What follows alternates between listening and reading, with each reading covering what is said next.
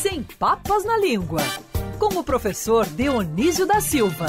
Oferecimento Dr. Roberto Guida, cardiologista e clínico geral. Cuide da sua saúde. CRM 52494629. Ligue 24309063.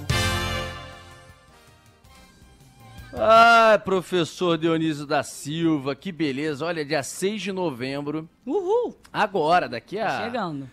Menos de 10 dias, celebraremos os 10 anos da Band News FM na coluna do professor Dionísio da Silva, né? A coluna Sem Papas na Língua, na Band News FM, lá no Filosofia na Praia. Mora na filosofia, professor Dionísio da Silva. Bom dia. Bom dia, querido Rodolfo. Bom dia, nossa musa, Agatha. Bom dia. Moro na filosofia, né, Rodolfo? Sabe que Alexandre o Grande foi um grande comandante militar porque teve como professor um filósofo que não entendia de espada porra nenhuma, mas ensinou o cara a pensar, não é? É isso aí. Agora, só para terminar, a filosofia na praia é, meu negócio é na praia, não tem aquela música? Acho que é Charlie Brown. Não, né? meu escritório é na praia, meu eu tô escritório sempre é na, na praia, área. eu tô sempre na área. Lá no Filosofia na Praia tem essa comemoração e também tem uma outra comemoração importante junto, que vai ser o aniversário do embaixador Jerônimo Moscardo, que tem aniversário no dia próprio 6, dia 6 de novembro, e criou essa programação do Filosofia na Praia. Então vai ser uma comemoração ampla aí da nossa coluna, com aniversário, com Filosofia na Praia podendo voltar, né? Depois de toda a situação da pandemia. Vai ser uma beleza, hein, professor? Depois você manda as informações para a gente convocar os ouvintes, hein? Ô, querido Rodolfo, pode ser que os meus amigos não saibam escolher suas amizades, porque eu sou amigo deles, mas o, o Jerônimo Moscardo, que para minha sorte é um querido amigo, foi ministro da Cultura do governo Itamar Franco. Como faz falta uma pessoa dessa no, no Ministério da Educação, não é? Que me perdoe É. quem está lá. Como faz falta, ou da cultura, não é? Sobretudo É. da cultura, mais na cultura do que na educação. Uma pessoa como Jerônimo Moscardo, ele faz ali, há tanto tempo, filosofia na praia, que é, o, que é apreciado por todos e tem uma repercussão ótima, sempre com boas pautas. E ainda está de aniversário. Eu estou me derretendo aqui, viu, Rodolfo? É. Professor, vamos para nossa pauta. O senhor é um pé de valsa. Todo mundo sabe disso, que o senhor, quando chega nas festas, entendeu? Pega para dançar, para lá e para cá, eu tem um tenho dois gingado pés maravilhoso. gente. É ruim, é? eu sou ruim dançando valsa. Como é que é, professor? De onde vem essa palavra valsa, professor? Que tem até bombom com essa palavra também. Pois é, e ainda está escrito lá no bombom, ai que vontade que dá. Hoje estava escrito, pelo menos antigamente, quando eu pegava esse bombom e era seminarista, então esse ai que vontade que dá tinha outros significados. Olha, Rodolfo, tal como a Agatha, eu ficava assim na- na- nas formaturas que eu presidi, né? Sempre havia uma valsa, eu ficava olhando, porque eu não sou pé de valsa, não, mas eu danço, né? Olha, sobretudo na vida a gente dança muito, dança quase todos os dias ultimamente.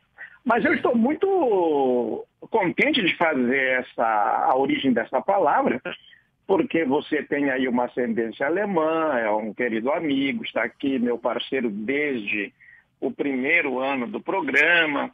É, é, valsa veio do alemão valsa, que, mas entrou pelo, pelo francês para o português, pelo francês valsa.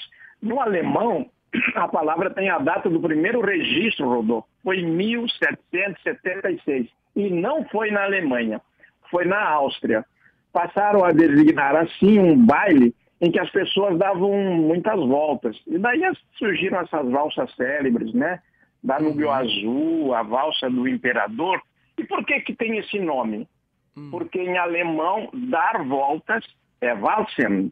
E este verso veio de uma raiz indo-europeia muito antiga, que a gente designa como velho, com o sentido de dar voltas, e aparece envolver, devolver, revolver, revólver, e também apóstata, porque daí ela foi para o grego, e apóstata é aquele que também dá voltas. A valsa chegou no Brasil, quem trouxe foi Dom João VI, depois veio a polca, embora a música brasileira por excelência seja o samba, né, Rodolfo? Pela, É. Por causa da contribuição da, da cultura africana para a cultura brasileira. E, para concluindo aqui, nós escolhemos esta palavra hoje, que deu também expressões como essa que você a- nem eu nem tinha pensado, você abrir o programa com ela, o pé de valsa para a pessoa Uhum. que dança bem. É. A gente diz também, agora vai, não vai da valsa, não é? É. E, e, Rodolfo, há milhares de palavras que, que estão nos dicionários, mas o ouvinte nunca ouviu falar ou leu essas palavras, né? Outras que ele usa com muita frequência não estão nos dicionários, ou então estão definidas de um modo que ele não pode entender se a gente considerar o uso da palavra na língua cotidiana. E valsa é uma delas. Será que alguém algum dia perguntou, é, já se perguntou que, que valsa tem a ver ou, ou surgiu no mesmo berço de volver, devolver, revolver, revólver, também de hélice, de elétron, que são coisas que ficam dando voltas. É, então é caramba. assim. é, depois eu quero, depois que você, depois que eu, de- que, que eu te deixar falar um pouco, eu quero, eu quero dar um exemplo, Rodolfo, no dicionário que não explica mesmo, apesar de dar o significado dessa outra palavrinha que eu vou te dizer. Não, não, por favor, eu só ia só lembrar de algumas palavras que estão dentro desse étimo aí, revolver, envolver, tantas outras que você citou, mas por favor, pode dar esse exemplo do dicionário, professor. Não, é que a gente está muito atento à CPI, aos acontecimentos políticos, né, dos quais a, a Band News cuida tanto, sempre se destacou essa emissora por, inclusive, sair à frente de outras quando se trata de inovar, tomar iniciativas para debates. E eu fiquei pensando assim, a república quer dizer em latim coisa pública. Então vamos procurar o que que é coisa nos dicionários. O que, é que os dicionários dizem para alguém? É. Digamos assim, uma criança vai lá procurar o que é coisa no dicionário. Daí ele vem, pega os dez mandamentos e lê lá. Amarás a Deus sobre todas as coisas. Mas que coisas são essas? Daí na CPI se falou muito na coisa pública, afinal é, estão cuidando da República, ou disseram que o cuidar, né? Daí você está falando com uma pessoa, ela diz assim, não, não, é, daqui até ali é coisa de meia hora. É. Ah, mas o fulano não falou direito. É, ele veio com conversa fiada, com coisa e loisa, não falava coisa com coisa. Aí eu fui para a música brasileira e fui lá procurar. O Tom Jobim tem, olha que coisa mais linda, mais cheia de graça, Uhum. para a garota de Ipanema, né? O, o Caetano Veloso canta Alguma coisa acontece no meu coração.